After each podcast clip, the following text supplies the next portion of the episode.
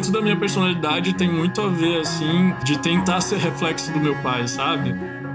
A gente vive num país que, que é uma sociedade extremamente LGBTfóbica, então você ser uma pessoa LGBTQIA+, já te deixa super vulnerável existir como homem que se emociona muito, que sente demais e que põe isso para fora e tal o que eu tava te falando do, do, meio audiovisual ser machista, pô, o meio musical é muito machista. Independente de ser sertanejo, obviamente o sertanejo é extremamente misógino, né? Extremamente machista, várias questões políticas também extremamente horríveis e discutíveis.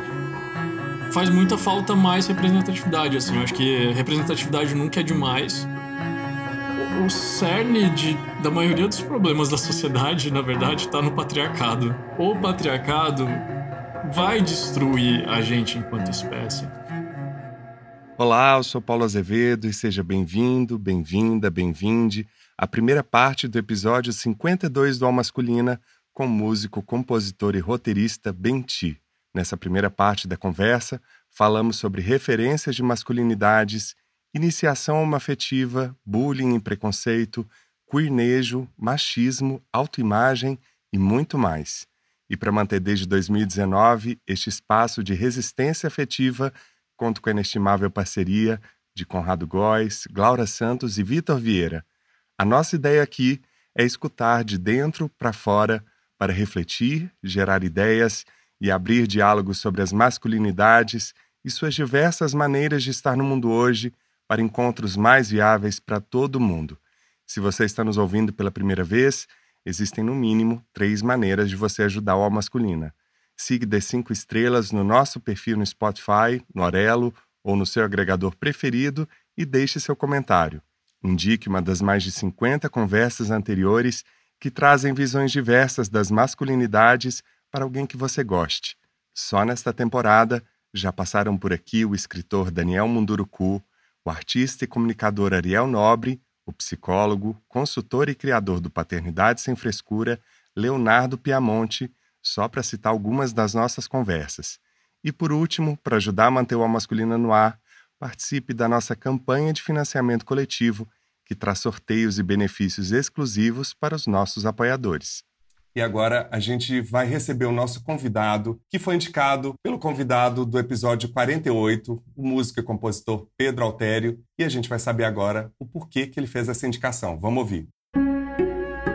Quem você gostaria de indicar para ter essa conversa aqui com a gente e por quê, Pedro? Essa é uma pergunta. Eu vi o Paulinho falando assim, pô, é difícil e é difícil mesmo. Eu acho que tanta gente legal poderia vir aqui acrescentar nesse assunto de várias maneiras mas ultimamente eu tenho feito um trabalho com uma pessoa que foi muito especial, assim, que é um artista muito especial, que é o Benti. O Benti é um artista que eu conheci há pouco tempo, mas parece que a gente se conhece há muito tempo.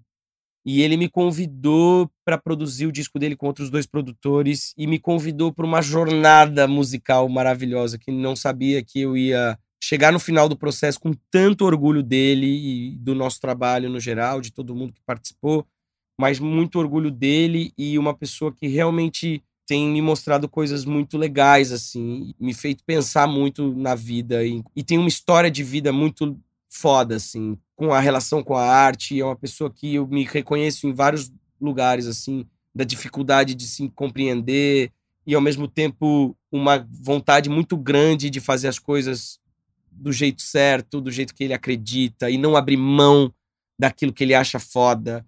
E é um cara que eu acho que vai ser muito legal. É muita gente, eu tenho muitos amigos queridos que, tipo, a gente poderia falar, mas eu acho que o Benti também é uma, uma pessoa um pouco mais fora da curva do convencional do que geralmente a gente fica nessa coisa, porque a gente faz panela, né, cara? A gente tem essa nossa bolinha, né? É, a gente fica trocando só dentro da bolha. E eu acho que o Benti é um cara que tem muita coisa para dizer e muito para acrescentar nesse papo. E é uma pessoa com muita referência. Isso é uma coisa muito massa, assim. Você é uma pessoa muito, de muita referência, Paulo. Ouvir você falando é muito foda, porque você pesca coisas muito especiais dos assuntos que estão acontecendo. E o Benti é um cara muito assim. Então acho que vocês vão se dar bem. Acho que isso vai ser um papo muito foda. Bem-vindo, Bentiol Masculina.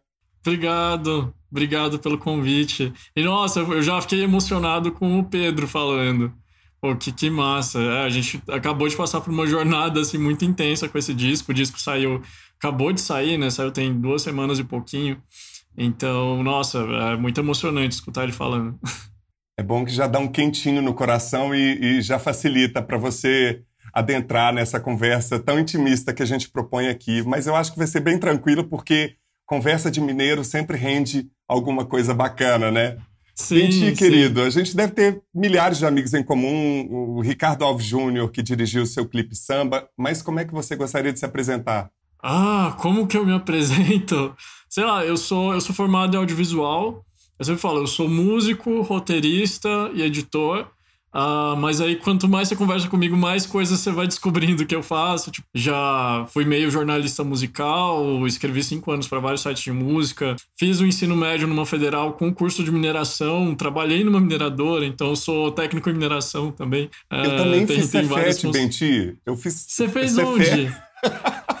Na hora que eu vi que você fez Cefete Araxá, eu falei, não tô acreditando, é muito, muita interseção nessa conversa. Eu fiz Cefete Belo Horizonte, na Avenida Amazonas, eu fiz, sou ah, técnico em edificações. Também sou formado em comunicação, artista. Enfim, a gente vai achar mais pontos em comuns aí. Gente, olha só.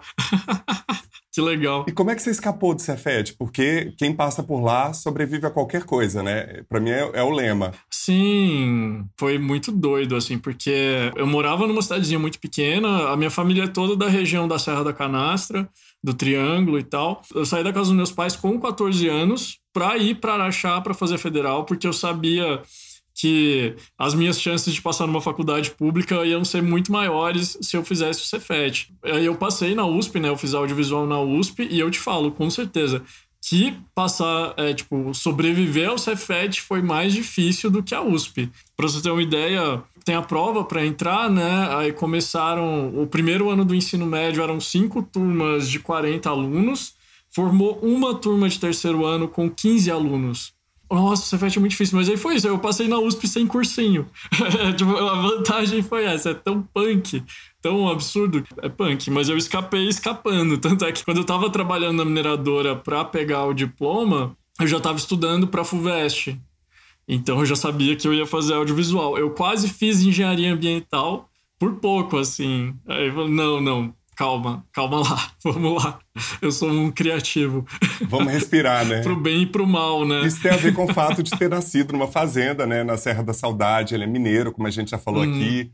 Vulgo Luiz Gustavo Coutinho, né? Benti, que vem Sim. desse Sim. dessa ave que a gente conhece, que é o Bentivi. Enfim, depois ele vai contar um pouco sobre de onde vem esse apelido. Aquariano, né? Integrante da banda coral, tem uma carreira solo, traz um som mais indie, vinculado à música eletrônica e usa a viola de 10 cordas, né? Viola caipira como elemento sempre presente, marcante ali, que remonta às suas origens. E também é integrante de um movimento, integrante é ótimo, né, Benti? Porque surgiu tão naturalmente o uhum. Queenejo. Você vai contar um uhum. pouco pra gente do que, que é isso? Quase uma movimentação, uma sincronia de artistas que estão aí abrindo um pouco essa discussão por representatividade dentro desse meio tão machista, que é o meio sertanejo, nas canções, na cultura sertaneja brasileira, que é muito marcada por esse machismo. E tem dois álbuns, o primeiro de 2018, que é o Era 2, que traz Johnny Hooker, Tuyo, e acaba de lançar o Logo Ali, pelo Natura Musical, que traz Fernanda Takai, Jalu, é, Marcelo Genesi, nosso convidado aqui do episódio 17, e Pedro Altério, que foi quem indicou o nosso convidado também na produção, junto com o Luiz Calil. Querido, você já começou falando um pouco da sua origem aí cefetiana, que eu entendo muito bem do que você está falando, que é um ambiente extremamente masculinista, tóxico, pelo menos para mim foi. Queria saber quais foram as suas primeiras referências de masculinidades e quais marcas, características que você vê presente em você ainda hoje dessas primeiras memórias do que é ser homem a primeira referência é muito do pai, né? Tem uma referência paterna muito forte. O meu pai é, é, muito presente na minha vida ainda e ele, ele, é muito querido. Ele foi muito sempre âncora, assim, da família. Se eu, se eu, penso em alguém tipo, estável, muito gentil, muito correto e etc. Tipo, é, é, é o meu pai, assim. Ele é, é uma referência muito forte para mim. Eu acho que, inclusive, muito da minha personalidade tem muito a ver, assim, de tentar ser reflexo do meu pai, sabe? Você é filho único? Não, eu tenho um irmão mais velho. Meu irmão é quatro anos mais velho que eu e é engenheiro, né? Ele, ele realmente, ele, pá, engenharia. E ele fez Cefet também, só que ele fez a eletrônica, isso. E aí ele foi ser engenheiro eletricista acho que tem, tem uma coisa muito do, dos filmes, assim. Às vezes eu penso assim, não tanto referência de masculinidade, mas às vezes eu tenho algumas discussões, assim, tipo, de nossa, qual foi seu primeiro crush de infância, assim, tipo, uh, quando você começou a se entender como um homem gay e tal. Tem muita coisa do, do dos filmes, né? Do, às vezes a gente carrega pra nossa vida inteira, assim, umas referências de, de coisas que a gente assistia quando criança, assim. Você lembra alguma de cara? Eu era uma criança que assistia muito Indiana Jones, assim. Aí eu acho que enquanto eu era um, um pré-adolescente, eu falei, nossa, é, será que eu vou arranjar, será, um marido arqueólogo, sabe? Uma coisa assim.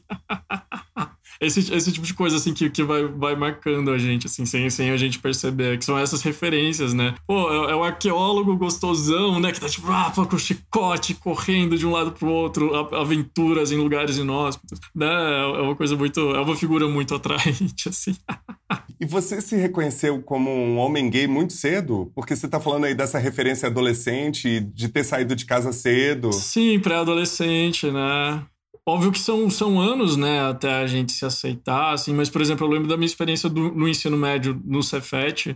Nossa, eu acho que não, sei lá, se tinha alguém assumido na minha sala, eu acho que não, tipo, com 13, 14, 15 anos.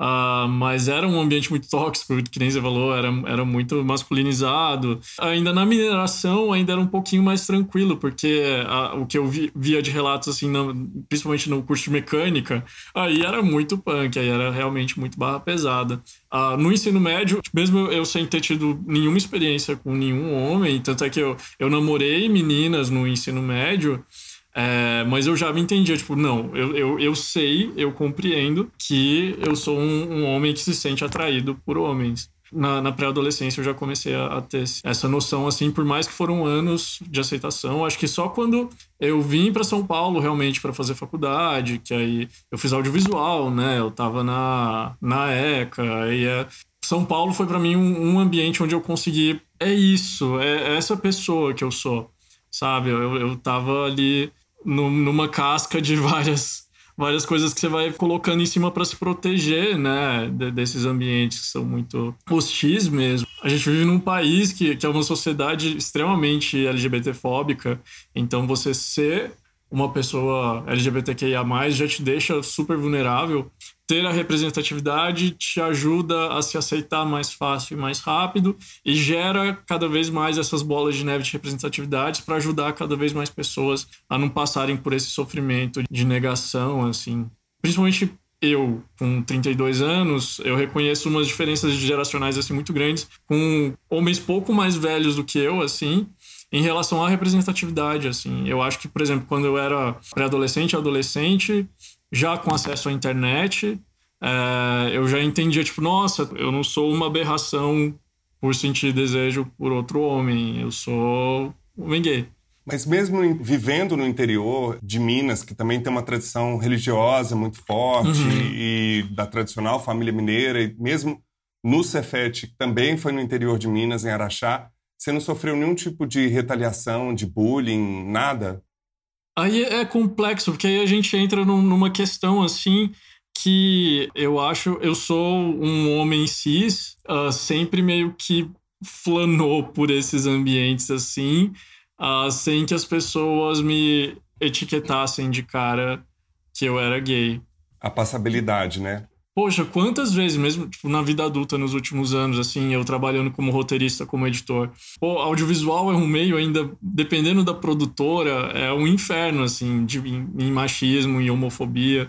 Tem produtoras muito incríveis que estão cada vez mais diversas, com equipes divididas meio a meio, mulher-homem, mas ainda tem produtoras extremamente homofóbicas e machistas. E aí, quantas vezes, assim, nos últimos anos pelos caras assumirem que eu sou hétero, começarem a, a, fazer comentários muito homofóbicos, assim, em relação a outras pessoas e etc. Eu falava, então, ou, oh, é, não faz isso, cara, não faz isso. Quando eu namorava, eu sempre dava um jeito de falar assim, sei lá, no primeiro ou segundo dia de set de gravação. Ah, nossa, porque meu namorado fez tal coisa, papapá. Tipo, aí já, já rolava um, um baque, assim, tipo, de what's going on. Aí quando você tá solteiro, aí sei lá o que, que eu fazia. Era, era outros, outros rolês. Sempre tem uma estratégia, né? É, mas é para estabelecer isso, para não precisar escutar, para realmente não sofrer bullying, para não, não ser atacado. Então você meio que estabelecer um ponto ali. Quando eu cheguei em São Paulo, eu já estava muito ciente de que eu era um, um homem gay, né? Tipo, um, um jovem adulto ali, 18 anos.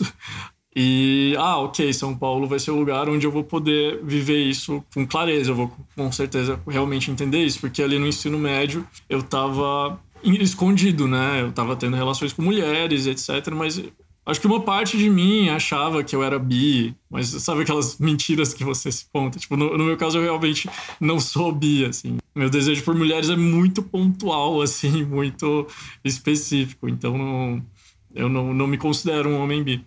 E o nosso convidado do episódio anterior, Agnes Santoro, que é terapeuta holístico e consultor de masculinidades, mandou uma pergunta para você. Vamos ouvir. Olá, Bente. Olá, Paulo. Olá a todos, eu sou Agni, tive o privilégio de participar do episódio 51 e como eu disse lá, eu sou terapeuta, sou ativista e estudo e trabalho com masculinidades. Primeiramente, parabéns né, pelo seu som, bem, achei muito especial, prazer conhecê-lo mesmo. E para mim a arte, ela ajuda a transformar a cultura. E eu queria trazer para você, se você já compôs alguma música, se tem alguma música especial que te ajuda a refletir esse olhar do masculino, né, de nós homens, como a gente lida com todas essas sensações, sentimentos ou falta de poder sentir. Então, gostaria que você falasse um pouquinho disso, porque eu espero que a gente tenha cada vez mais músicas trazendo aí lados bons, mostrando esse desafio que é lidar com todas essas sensações e porquês e, e o machismo acima de tudo. Então, eu queria que você falasse um pouquinho disso para gente. Um abraço, Legal. Obrigado pela pergunta. Desde quando eu lancei o primeiro single solo, eu quis estabelecer já de, de cara que eu era um artista gay e que eu tava ali e as minhas músicas elas têm pronomes no masculino, né? Então eu deixo claro que eu estou cantando para uma outra pessoa específica, questões românticas, eu tô cantando no masculino e etc. Eu acho que, que pelo contrário, acho que as minhas músicas são tão emotivas sempre não sei se é uma autorrepressão que às vezes homens colocam nas coisas que eles fazem. No meu trampo solo, eu, eu nunca me reprimi. Eu acho que no, no Falso Coral, né, que é o, o, coletivo que eu criei, que eu não sou vocalista, acho que a, as minhas letras, elas são mais... não são tão explícitas, assim, são mais subjetivas, etc. Acho que na, na minha obra tá tudo muito escancarado, assim, é, é tudo muito uh, emocional, assim, muito à flor da pele. Eu acho que isso já, é, já é em si um comentário de como eu encaro emocionalmente a, a minha masculinidade. Existir como homem que se emociona muito, que sente demais e que põe isso para fora e tal. Isso que eu ia te perguntar, se na sua vida você é assim também ou se você canaliza essa expressão só na arte, entendeu? Porque tem isso também, né? Sim. É, eu sou, eu sou aquariano, né? Então eu sou diariamente acusado de ser frio e, e pouco atencioso, né? Porque isso é o que as pessoas acham que aquariano é. Eu gosto de achar que eu, eu deixo as coisas muito explícitas, assim, muito na cara. Eu acho que é. Eu quero acreditar que as pessoas sacam muito fácil, assim, pro bem e pro mal. Quando eu gosto, quando eu não gosto, quando uh, eu tô demonstrando afeto, quando eu não tô. Obviamente, na música, né, na arte no geral, a gente impulsiona, né, muito essas coisas ali até por um fundo artístico mesmo. Por exemplo, tem Tango, que é a minha música com o Johnny. Hoje, que é uma música rasgada, né? Uma música. E eu acho muito lindo que esse meu encontro com o Johnny é essa música, porque também conversa muito com o universo dele, né? que é um universo lírico muito dessa emoção rasgada pra caramba. Mas quando eu escrevi tango, eu tava me rasgando, eu tava sentindo aquilo, sabe? De um, de um jeito introspectivo, talvez, né? Escrevendo, mas eu tava ali me, me debulhando de chorar em Copacabana depois de uma decepção amorosa. Então, é, é isso. E você tem até uma música que fala das cascas que você ganhou com o tempo nessas suas Sim. relações, né? Talvez seja essa fachada para também proteger esse espaço de sensibilidade extrema, né? Que, que É, você sim. preserva e também uma maneira de colocar limites, como você já trouxe logo no início aqui, de colocar um limite para o entorno, né? Para as pessoas ao Uhum. redor, para também se proteger. E a gente já começou falando do Queenejo e em entrevistas você fala que integra, né? Esse, esse coletivo de artistas que são independentes e que estão mudando as coisas por dentro da música sertaneja, né? Que é o Queenejo que busca essa representatividade LGBTQIA+, nesse universo marcado por um discurso muito machista, Uhum. não só na cultura sertaneja, mas também nas letras. E para quem não sabe, a palavra queer, que é uma palavra que vem do inglês, se refere a todo aquele que não se entende como parte do padrão heteronormativo ou cisgênero, né? Quando alguém não se identifica com o gênero que lhe foi atribuído ao nascer. E aí eu queria que você contasse um pouco o que, que é o queernejo, porque eu conheci através de você, e como que você lida com a homofobia nesse meio? Se já sofreu alguma retaliação ou não? Aqui não, né? Não vem com sua viola pra cá não, sai pra lá com essa, esse papo de é, pronomes masculinos numa música milenar aí de relações de amor heteronormativo. É, eu tava ali no, no comecinho do Cornejo, junto com, com o Gabel, com o Gali.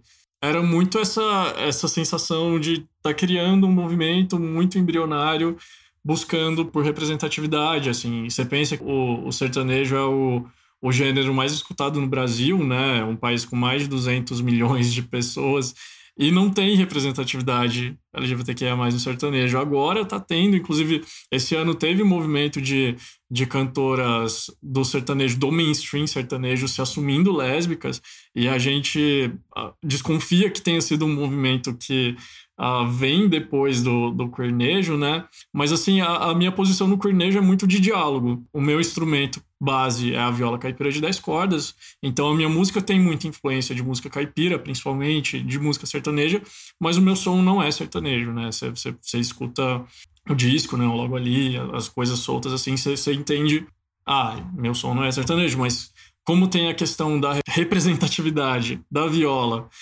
e desse diálogo, tanto é que eu tô no disco de estreia do Gabel. O Gabel é filho do Solimões, para quem não sabe. Que você cresceu ouvindo no rádio dos seus avós, né? Sim, Rio não, Negro é, e Solimões, né? isso é absolutamente insano, assim, porque eu cresci escutando Rio Negro e Solimões, eu jamais imaginei que eu ia estar, eventualmente, no disco do filho do Solimões, e é uma música que a gente compôs junto, é uma música linda, a música que a gente fez, né, que chama Bem TV, ela dialoga muito com o mariachinejo, que é o sertanejo do, dos anos 80, que era muito influenciado por ritmo mexicano. O disco do Gabel é, um- é um estudo, assim, de caso do sertanejo, pegando várias influências. Que aí o mais legal é isso, assim, todos os artistas do Cornejo, cada um tem meio uma pesquisa diferente, uma proposta diferente. E a gente, como a gente é outsider, né, da indústria, a indústria sertaneja é aquela coisa pasteurizada, né, padaria, estão fazendo exatamente a mesma coisa, a mesma coisa para garantir os milhões deles. Essas pessoas do cornejo, como outsiders, eles conseguem também propor coisas estéticas que o sertanejo em si não, não acolhe. É, o próprio disco do Gabel é, é uma grande experiência estética. As músicas da Alice Marconi, as que são lindas, assim, da Red Alor, que é drag queen, ela tem umas propostas visuais, assim, absurdamente lindas. Eu também, a coisa do aquariano, né? Eu, eu gosto muito dessa coisa de vanguarda. Por exemplo, tem músicas minhas, Faísca, que é a parceria com a Tchê, eu compus em cima de uma batida de catira. Catira é um som super tradicional, caipira, etc. A Livramento, que é a do disco novo, que é coprodução do Marcelo Genesi, ela tem uma métrica de sertanejo contemporâneo na letra, né? Tem, tem a sanfona ali. Eu sinto preconceito, na verdade, do meio MPB, principalmente é, agora que a gente está exatamente nessa saída assim do, do disco do Logo Ali.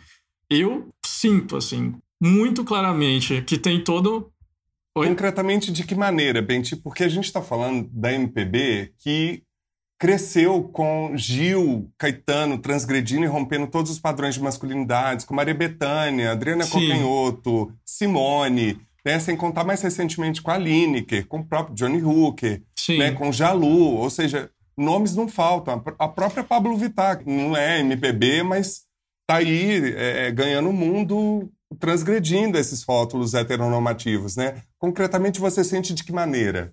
Eu sinto muito, assim, que tem certos círculos específicos, assim, estão ignorando o meu disco talvez por me associar, tipo, ah, isso aqui é, sei lá, é, é novo artista LGBTQIA+, quem liga porque ele tá fazendo, deixa ele na, na, bolha dele de novos artistas LGBTQIA+, sabe? De não respeitar o meu disco como um, um disco de música brasileira grandioso, que é com muitas influências de MPB, alternativo, etc, assim, de realmente só, ah, vamos ignorar porque esse cara, tipo, é desse nicho aí de artistas LGBTQIA+, etc, e, enfim, quem liga para isso o que eu tava te falando do, do, meio audiovisual ser machista, pô, o meio musical é muito machista. Independente de ser sertanejo, obviamente o sertanejo é extremamente misógino, né? Extremamente machista, várias questões políticas também extremamente horríveis e discutíveis. É só você começar a olhar a quantidade de profissionais homens que estão fazendo essas rodas girarem nas bandas, nas produções, é, em tudo ali, nas curadorias, nas composições ainda tem pouquíssimo, pouquíssima compositora mulher. Por muitos anos, assim, a mulher da MPB tinha aquele papel de intérprete, né? Isso tem muito hoje em dia ainda, que é tipo, tá lá a mulher e aí tem uma banda de 10, 15 caras atrás. Então, se, por exemplo, a minha banda tem a Bianca, que é baterista.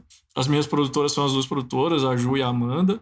Nesse disco tem parceria de composição com a Roberta Campos, com a Nina Oliveira, outras musicistas mulheres envolvidas é um movimento que eu faço, assim, enquanto homem cis gay.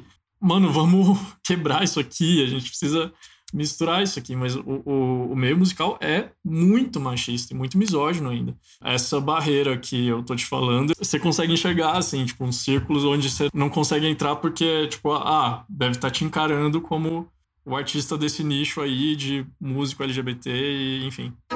Lugares comuns com a psicanalista, escritora, jornalista e integrante da Comissão Nacional da Verdade, Maria Rita Kel. O nosso quadro Lugares Comuns traz uma nova convidada.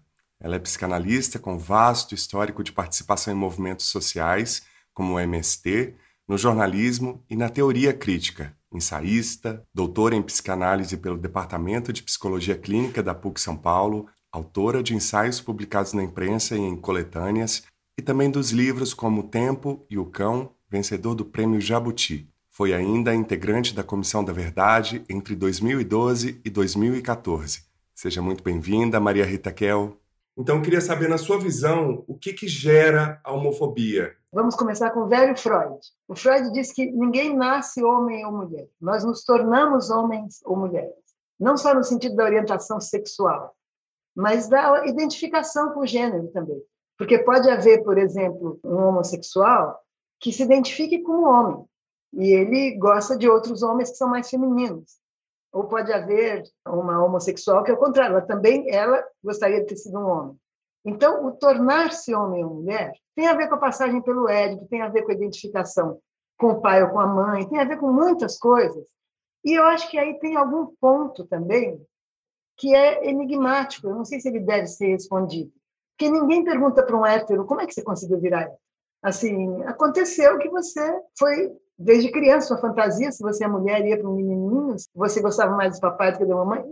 Estou é, falando banalidade para não tornar isso uma travessia assim. Uns deram certo, outros deram errado. Quem deu certo teve as fantasias certas, os pais certos, é, se tornou hétero, e quem deu errado, porque algum erro da família ou uma disfunção, me parece que a gente tem que entender esses casos um a um, se precisar entender. No caso do meu consultório, quando surge alguém, é um a um. Eu, por exemplo, observei, sem ter sido jamais analista dela, mas como amiga, eu observei a transformação do Laerte na Laerte, porque o Laerte era um cartunista sempre muito talentoso. Na, nos anos 70, quando nós trabalhávamos nos jornais alternativos, porque eu comecei minha vida profissional só como jornalista. Demorei para assumir a, o lado psicólogo e psicanalista, já nos anos 80. Então, a Laerte, ou Laerte, trabalhava num jornal de oposição à ditadura chamado Jornal Movimento. Era muito talentoso já, os desenhos dele. Tinha outros cartunistas, mas ele sempre foi top. E tivemos contato, depois perdemos contato, depois tivemos de novo. E era um sujeito muito calado, muito introspectivo, muito genial, mas você tinha pouco acesso a ele. De repente surge a Laerte, e eu até perguntei, porque numa entrevista na Rádio Madalena, que eu tenho, aproveito para dar um spoiler, chama Conversa Solta, entrevista gente faz muito tempo, e eu perguntei, mas você, aquela timidez, você já sabia que tinha alguma coisa, que queria ser mulher? E, e ela disse não, tinha alguma coisa esquisita, eu não estava à vontade comigo mesmo. No nosso é. episódio aqui no Almoço então, assim, inclusive, ele falou muito da é. relação com a família, como que foi esse processo com a família, é. com os filhos, com os netos. Sim. Foi interessantíssimo filhos, o né? papo. Né? Enfim, estou dando o exemplo dela, porque essa frase do, do, Freud nunca foi tão acertada como na, na, minha vida empírica, né?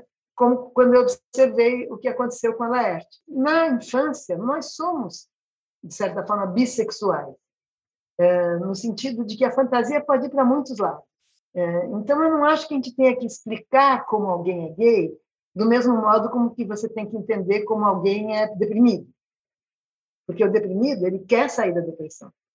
Não é bom ficar deprimido. Mesmo que ele não queira e acha que está bom lá, é, quem está em volta dele se preocupa. Mas o homossexual, o bissexual, quem quer virar, mudar de sexo, transexual, não é que ele tenha um problema por isso ele tem um problema de identificação com o próprio gênero que isto vai resolver. Isso é a solução, não é o problema. E o problema das pessoas em relação a essas pessoas, no caso da homofobia? E por que, que é tão latente nos homens a homofobia? Olha, eu acho que deve ser muito mais difícil ter um pênis que ter uma vagina. Deve, deve, porque, veja, a mulher, e aí estou falando biologicamente, né? É, tem muitos recursos. Não é um problema eu vou funcionar ou não na hora. Porque se não funcionar, a gente finge. Vamos falar sério? É, é fácil fingir. Para não criar um desconforto, para deixar o cara contente. Você sabe que na próxima pode ser melhor, mas naquele dia ele estava meio desajeitado, foi a primeira vez, estava meio apressado. Se você mostra que não deu certo, piora. Então, para a mulher, eu acho digno isso, não acho isso, ah, é hipócrita, sua... é, é fácil fingir, né? até se acertar. E aí dá uma dica aqui, dá uma dica ali, se for uma relação longa. Se for uma relação casual, você finge para se livrar também. Mas né? não deu certo, você... tchau. Sem humilhar ninguém. Quer dizer, talvez falando isso eu esteja humilhando alguém, mas não porque, enfim, nem eu sei mais quanto eu fingi, quanto que eu não fingi. Então, não importa. O fato é que para o homem é mais difícil. É mais difícil, porque às vezes a parceira pode inibi-lo sem perceber. A parceira pode não corresponder na hora H, como acontece para nós também. Não corresponder no sentido que parece que vai ser muito legal e de repente não é, não tem química, sei lá como se diz isso. Então, o homem tem que desempenhar ali, e para ele é humilhante não desempenhar. Espero que esteja mudando, quer dizer, eh, tem uma geração nova aí, da minha filha mais nova, que provavelmente já conversa isso em outros termos, mas também tem, me parece, e eu acho que a eleição desse presidente convocou isso, também tem uma relação de jovens mesmo, ressentidos com não vou chamar o feminismo, porque o feminismo é um movimento, quer dizer, ele começa, os primeiros movimentos sufragistas começam no século XIX, ele vem dos anos 50, ele vem dos anos 60, não é nada tão novo. Mas claro que as meninas hoje estão muito empoderadas, né? Se os homens sempre foram, porque as meninas também não serão, né? Mas acho que tem algum ressentimento aí. É, não posso explicar clinicamente, porque eu nunca ouvi na minha clínica alguém, é, um jovem que se identifica com o bolsonarismo porque vamos defender os verdadeiros valores machistas. Então não posso, não tem nenhum aprofundamento, mas eu acho que tem ressentimento aí. E a gente percebe um cuidado muito grande nos seus clipes, na arte dos discos, né? nessa sua influência entre audiovisual e a música. Como é que você lida com essa sua imagem pública? Assim? Eu quero saber também como é que você sendo um profissional do audiovisual, se você percebe essas plurais masculinidades na produção nacional. Faz muita falta mais representatividade, assim. Eu acho que representatividade nunca é demais. Então, eu ali, eu tô fazendo uma coisa muito específica, né? Tem toda essas referências visuais que, que vêm de muitos lugares, vem do caipira, vem do alternativo, vem da MPB, e tudo isso junto provoca o resultado visual que eu apresento, né? Que eu sou muito fã de artistas que cria um universo visual muito complexo em volta do trabalho deles. Aqueles artistas que a cada disco apresentam um, um planeta diferente, assim, para você explorar. E eu quis fazer isso com logo ali.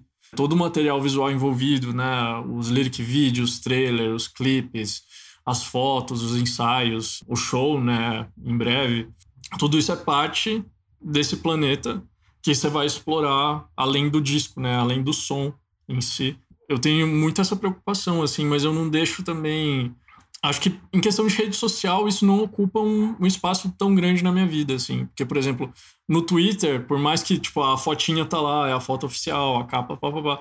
Pô, no Twitter eu, é, eu ajo, assim, totalmente sem, sem barreiras. Acabou virando minha, minha base mais forte, assim. Eu tenho mais seguidores no Instagram, mas no Twitter eu já perdi a conta de quantos tweets meus já tiveram mais de um milhão de impressões, assim. E aí lá no Twitter tem Lula me seguindo, tem Marcelo Freixo me seguindo, tem Felipe Neto me seguindo. Então tem que, toda uma galera. Assim... Vocês tiveram uma história na pandemia, né? Que ele. Você ganha uma ajuda do Felipe Neto. Isso é um sonho de todo brasileiro que tá na miséria, gente. Todo artista que tá aí desamparado. Ai. Felipe Neto vem numa masculina. Como é que foi essa história? Só um momento respiro aqui antes de você trazer um pouco dessa sua percepção no audiovisual? Ah, nossa, resumindo muito, foi uma loucura, assim. Ah, ele compartilhou meu canal, aí foi 48 horas muito loucas, assim. Foi o meu maior pico de plays num dia só no Spotify, até agora no lançamento do disco novo. Aí o lançamento do disco novo superou o dia, eu chamo carinhosamente de Felipe Neto Day.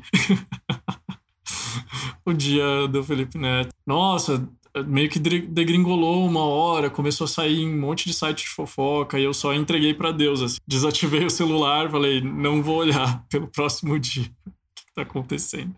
É isso. É uma avalanche, né, que vem, né, gente? E vem de lugares inimagináveis, né? E isso que eu gosto muito do Twitter, assim. O Twitter, pro bem e pro mal, ele é um, um lugar de, de muita amplitude, assim, de, de, possibilidades. E o Instagram tem aquela coisa, né? Tipo, as coisas do feed, sabe? Tipo, ah, precisa ser organizadinho, blá, blá, blá, blá, blá. Mas eu acho legal. Assim, eu, eu gosto de... Tá, não, essa aqui é a proposta estética do, do que eu tô fazendo do meu trampo e tal. Vai rolando também, assim. Provavelmente você não vai ver no meu Instagram um, sei lá, uma foto borrada do meu cachorro, sabe? Mas que tem artista assim, tem artista que já tem um, um, um background tão forte, né, de fanbase, assim, sei lá, ele pode postar uma foto borrada do cachorro uma vez por ano e todo mundo vai, tipo, lotar todos os shows e vai deixar 30 mil comentários. Tipo, nossa, que foto incrível, reflete a sua personalidade artística. Tem, tem gente que, né, chega num ponto que não precisa se preocupar mais com essas coisas. Infelizmente eu não tô nesse ponto. Em algum momento do ano que vem, inclusive, falando de, já de redes sociais, assim, eu quero muito desativar tudo por alguns meses. Por quê, Benti? Para descansar. Acho que principalmente depois de 18 meses de pandemia, assim, que a gente ficou vivendo muito nesse esquema de tela, assim, eu com certeza, antes de lançar um eventual terceiro disco, assim, eu vou fazer esse movimento de dar uma sumida para aparecer depois. Eu acho que é o que todo mundo queria, né? É, uhum. Ainda mais depois de um blackout aí das redes sociais, a gente viu que a gente consegue sobreviver a tudo isso. Para vocês terem uma ideia da qualidade que eu estou falando, né, desse apuro estético, desse mix de referências, a capa desse disco novo ele traz uma reinvenção, como ele diz, reinvenção expandida do quadro O Derrubador Brasileiro de 1879 do Almeida Júnior, que já traz um pouco esse contexto tanto do cenário caipira quanto apocalíptico que traz no álbum, que eu recomendo muitíssimo e vou falar nas dicas aqui do Escuta Aqui. Fora do mar. Você já se sentiu como peixe fora d'água, inadequado? Você já se sentiu fora do mar? Sim. Aquela experiência que eu estava te contando de chegar em São Paulo, para mim era 100% eu peixe fora d'água, naquele ambiente ali da USP, mas ao mesmo tempo 100% dentro d'água, indo no cinema sozinho, indo em exposições que eu sempre quis ir, vendo bandas que eu sempre quis ver, sabe? Então foi meio que essa coisa assim, tipo de, ah, ok, essa realidade aqui, elite cultural paulistana, é bem fora do, do meu rolê, mas tem todo um lugar ali onde eu me identifico. Mas acho que sim.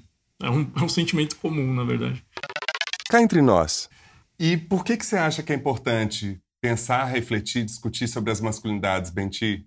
O, o cerne de, da maioria dos problemas da sociedade, na verdade, está no patriarcado. Né? Vamos falar a real? Acho que é importante a gente chegar nesse momento. Eu sempre recomendo o Mad Max Estrada da Fúria.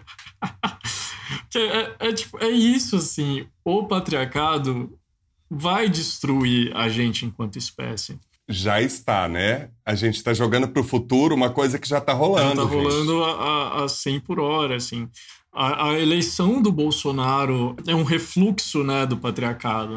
Pouquíssimos passos sendo conquistados por, por mulheres e pessoas não hétero e etc. causam um refluxo do tamanho de um governo de extrema direita, sabe? É, é, importante discutir por causa disso. A gente discute por, por sobrevivência, na verdade. Escuta aqui. Benti, chegou o momento das nossas dicas. O que, que você trouxe pra gente? Então, uma das grandes influências do, do meu disco, do Logo Ali, é o segundo disco de um artista americano que chama Moses Sumney. Uh, o disco dele chama Gray.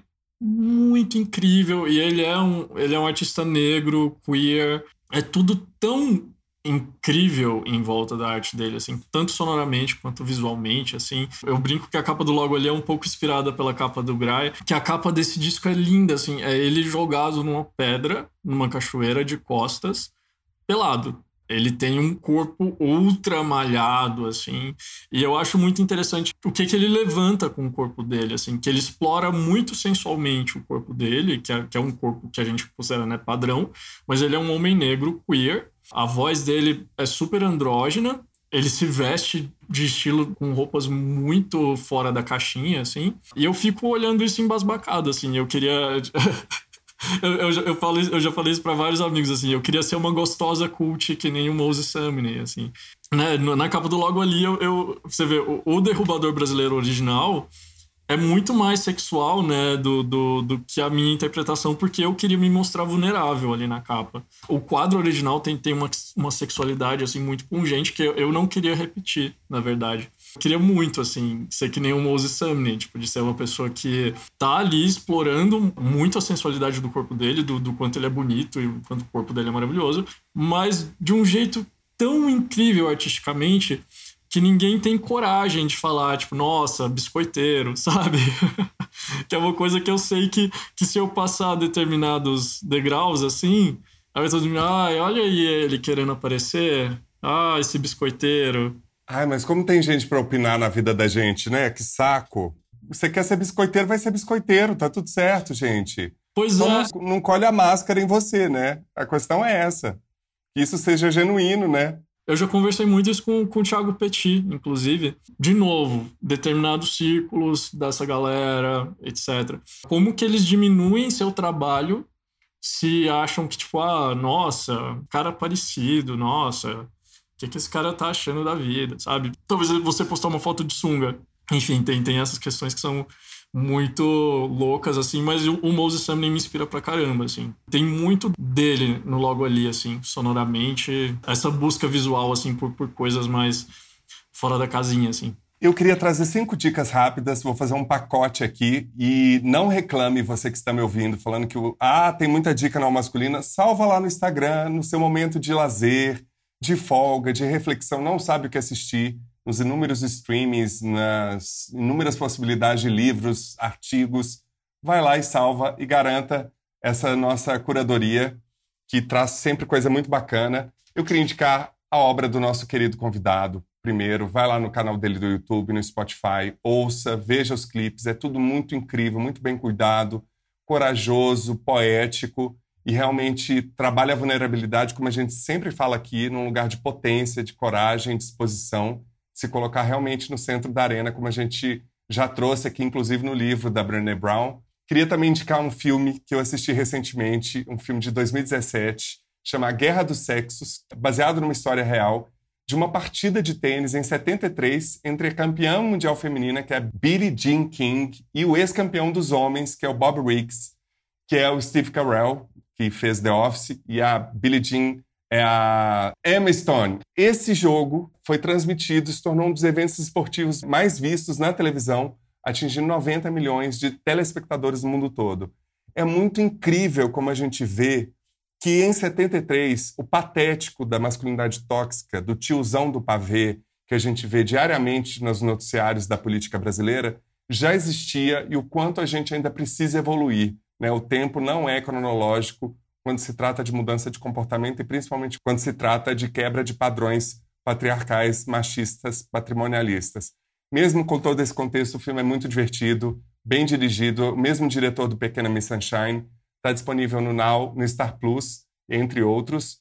Dentre os achados da Netflix, tem um filme de 2012 que eu adorei ver, que chama As Vantagens de Ser Invisível, que é baseado num livro homônimo. Você assistiu, Benti? Ah, ele, eu acho que ele é um filme muito importante, assim. Eu acho que principalmente Uh, eu recomendaria muito ele assim para jovens adultos e adolescentes assim é, ele é um filme muito bonito sobre encontrar sua turma eu acho para mim foi importante nesse sentido é porque conta a história de um menino de 15 anos que está se recuperando da depressão e que ele vai lidando com nessa recuperação com o seu crescimento a sociabilização os bullying, os amores, enfim, coisas que a gente, né, a gente passa a vida inteira tentando achar o nosso lugar do mundo e tem uma frase nesse filme que vale como um mantra, que é nós aceitamos o amor que achamos merecer.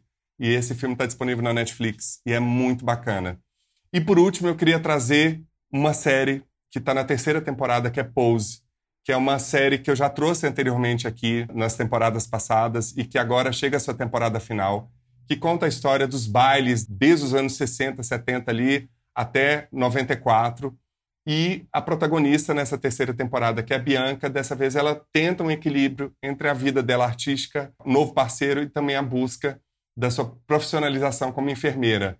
As tramas da série são incríveis, principalmente nessa temporada, eles exploraram muito o passado histórico das protagonistas, mostra muito além das questões pessoais, mostra também algo que a gente vem alertando aqui na Masculina, que é o histórico dessa geração que não conheceu o início da, da epidemia do HIV nos anos 80 e 90, mostra na série toda a dificuldade do meio científico para tentar achar até o, o, o, coquetel que hoje proporciona para portadores do HIV uma vida longeva e saudável. Enfim, a série é incrível, tudo muito bem feito e já entra para a história por ser uma série com grande parte da equipe do elenco formado por mulheres, negros, um elenco majoritariamente trans, que inclusive teve a primeira indicação ao Emmy desse ano para MJ Rodriguez, que é uma atriz trans que é a protagonista da série, entre outras indicações e prêmio. Pose é diversão, é bem escrita, é melodramática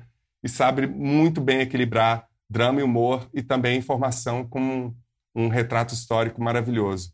E para relaxar e também para refletir, eu queria indicar um outro podcast que chama Não Inviabilize, da Deia Freitas. Ela é uma psicóloga, podcaster, roteirista, escritora, contadora de histórias, que eu conheci recentemente, que traz histórias verídicas, reais, que surgiu de um blog que ela criou nos anos 2000, que retrata histórias de pessoas que compartilham eh, situações reais do cotidiano com ela. Tem histórias muito engraçadas, muito bem-humoradas, mas também histórias muito tristes que ela compartilha com o grupo dela no Telegram antes de publicar os, os episódios, para que as pessoas possam dar opinião, sugerir, enfim, ajudar as pessoas que compartilham essas histórias.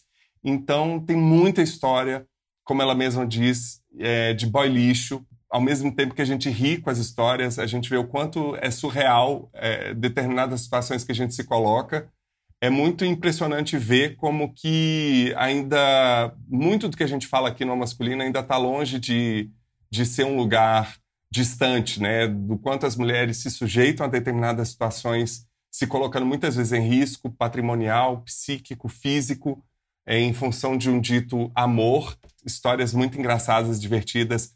Vai lá, não inviabilize. Está disponível no Spotify e em vários outros agregadores de podcast. O que, que você vai cantar pra gente? Vou fazer uma do disco novo. Essa aqui é a Livramento, ela que tem coprodução do Genesi. E ela é a preferida do Pedro Altério. Livramento.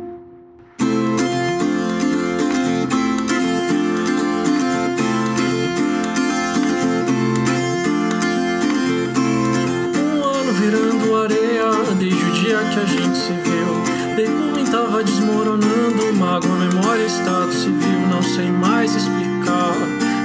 posso tentar. Sem lugar para mais dor de cabeça, resta nossa indecisão. E se a sua camisa emprestada vira pijama ou pano de chão, não sei mais explicar, mas eu posso tentar.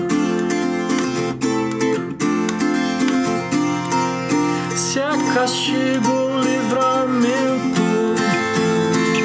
não te ter mais aqui. Se faltou um julgamento, sobra saudade em mim. E o tempo vai te afastando cada dia mais. Será mesmo isso que eu quis?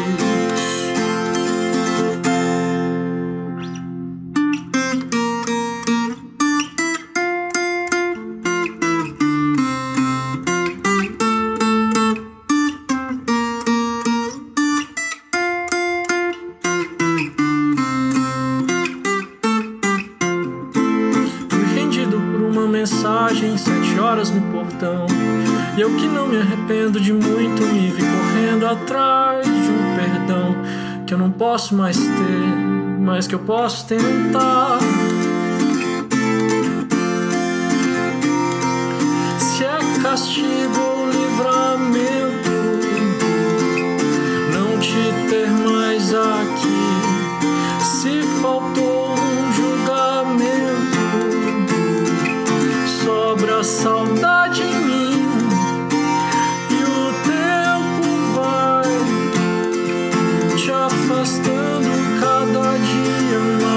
Será mesmo isso que eu quis? Um ano virando areia, sete horas no portão. E se a sua camisa emprestada vira pijama, o pano de chão, ela vira pijama. Ela vira pijama, o pano de chão, ela vira pijama. Ela vira pijama, o pano de chão, ela vira pijama. Ela vira pijama, ela vira pijama. Ela vira pijama, de chão.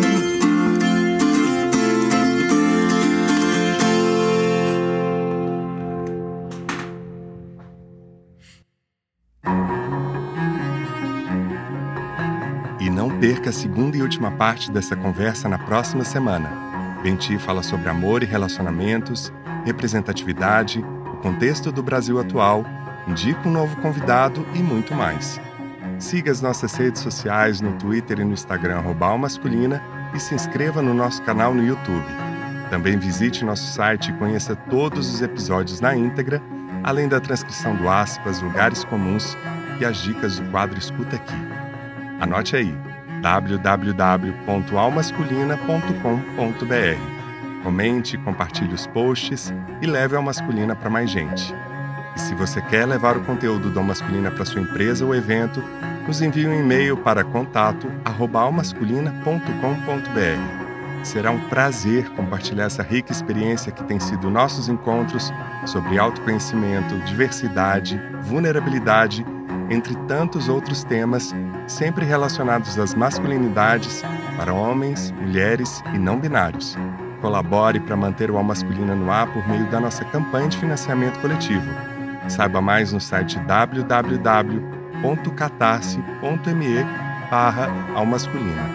E agradecemos a todos os nossos apoiadores, em especial Alexandre Valverde, Ana Maria de Lima Rodrigues, Ângela Mucida, Danilo Azevedo, Felipe José Nunes Rocha, Juliana Dias e Tânia Simão Baixa Silva. Gostaria de agradecer aos nossos convidados, Benti e Maria Rita Kel. E também não posso deixar de agradecer Pedro Altério, Soraya Azevedo e a todas as pessoas que acompanharam a gravação ao vivo deste episódio pelo nosso canal no YouTube. Não perca as próximas.